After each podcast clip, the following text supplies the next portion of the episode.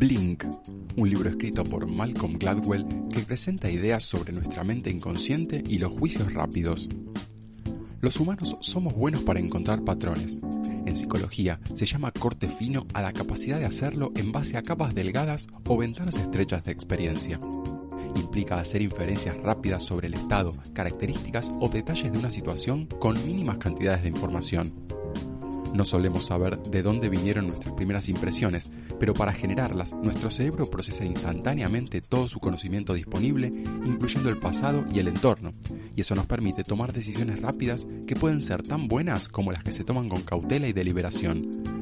Esto puede aprenderse con práctica hasta el punto de saber cuándo se puede confiar en la intuición. Al desarrollar la intuición, nuestras reacciones instintivas compiten con intereses, emociones y sentimientos. Y además, el mundo moderno valora más las decisiones analíticas, complejas y justificadas, y espera que cuando decimos cómo nos sentimos, podamos también explicar por qué nos sentimos así. No es que lo analítico sea mejor o peor que lo intuitivo, lo malo es aplicarlo en las circunstancias inapropiadas es más fácil aceptar argumentos de quienes pueden respaldar sus conclusiones, pero para mejorar la calidad de las decisiones debemos aceptar la curiosa naturaleza de los juicios rápidos, empezando por admitir que es posible saber sin saber cómo sabemos. Muchos los subestiman por estar fuera de la conciencia, pero eso no significa que estén fuera de nuestro control. El cerebro hace paralelismos entre experiencias similares, por lo que el conocimiento y el pasado son condiciones en el corte fino, un experto puede decir más en un parpadeo que una montaña de datos procesados. Al tomar decisiones, los expertos no necesariamente comparan lógica y sistemáticamente todas las opciones disponibles, aunque así se nos enseña a hacerlo. Cuando los expertos sacan conclusiones en base a unos pocos datos, parece que estuvieran adivinando, pero están aplicando su gran experiencia y conocimiento previo, que procesan subconscientemente para arrojar resultados. No sabemos de dónde provienen nuestras reacciones inconscientes, pero en base al entrenamiento y la experiencia, una persona con suficientes conocimientos puede aplicar la cognición rápida. Y, curiosamente, una señal de experiencia es darse cuenta de lo que no sucede. La calidad de las decisiones en condiciones de estrés y necesidad de definir es función del entrenamiento y la práctica. Tomar decisiones bajo presión es algo a lo que nos exponemos muchas veces, por lo que entrenar nuestro método es fundamental, y eso se hace con práctica y mediante la modificación del entorno. Todo el tiempo nos estamos preparando para algo, pero si tenemos claro para qué, podemos prepararnos modificando nuestro comportamiento de formas mensurables con ciertos estímulos como las imágenes, las palabras y la cultura.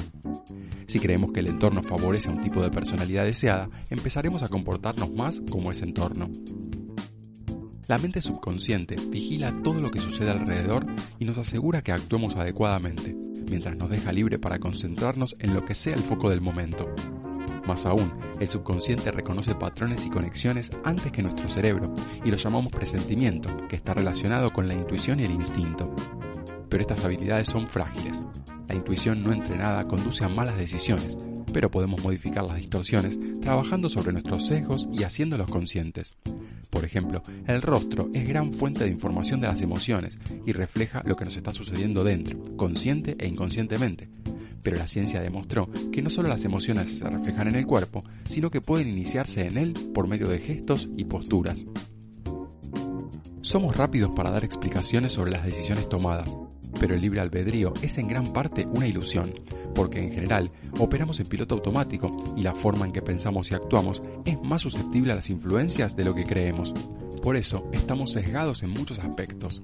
Además, asumimos que cuanta más información tenemos al tomar decisiones es mejor, pero hay un punto en que la información adicional no es una ventaja y puede complicar la detección de patrones. De hecho, no se necesita mucho para encontrar el patrón subyacente de un fenómeno complejo. A medida que recibimos más información, la certeza sobre las propias decisiones se vuelve desproporcionada con respecto a su exactitud. Y hasta cuesta más decidir lo que se relaciona con lo que se conoce como parálisis por análisis. La toma de decisiones exitosa se basa en un equilibrio entre el pensamiento deliberado e intuitivo. En ese proceso, la frugalidad es importante y en general menos es más. La forma más común de cognición rápida son los prejuicios, que distorsionan lo que creemos sobre el mundo y sobre lo que otros piensan y sienten. En las decisiones rápidas somos vulnerables a estereotipos y prejuicios, incluso algunos que no necesariamente respaldamos o creemos racionalmente. De hecho, nuestras actitudes inconscientes pueden ser incompatibles con nuestros valores conscientes declarados. Por esto, el yo real no es la persona que creemos que somos, sino la que revela nuestras acciones. Y usar las palabras y pensamientos para apoyar las acciones tiene un efecto fuerte. Ante el peligro, nuestra mente limita drásticamente el rango y la cantidad de información con la que tenemos que lidiar. El sonido, la memoria y las relaciones sociales se sacrifican en favor de una mayor comprensión de la amenaza que tenemos enfrente. Al relajarnos ocurre lo contrario. Tomar en serio nuestro poder de cognición rápida nos obliga a reconocer las influencias sutiles que pueden alterar, socavar o sesgar los productos de nuestra conciencia. No tenemos mucho control sobre las burbujas que emergen del inconsciente a la superficie, pero sí podemos controlar el entorno en el que ocurre la cognición rápida, y entonces, a través de sus condiciones, podemos controlar parte de ella. Descubrir cómo combinar lo mejor de la deliberación consciente y el juicio instintivo es posiblemente uno de los grandes desafíos de nuestro tiempo.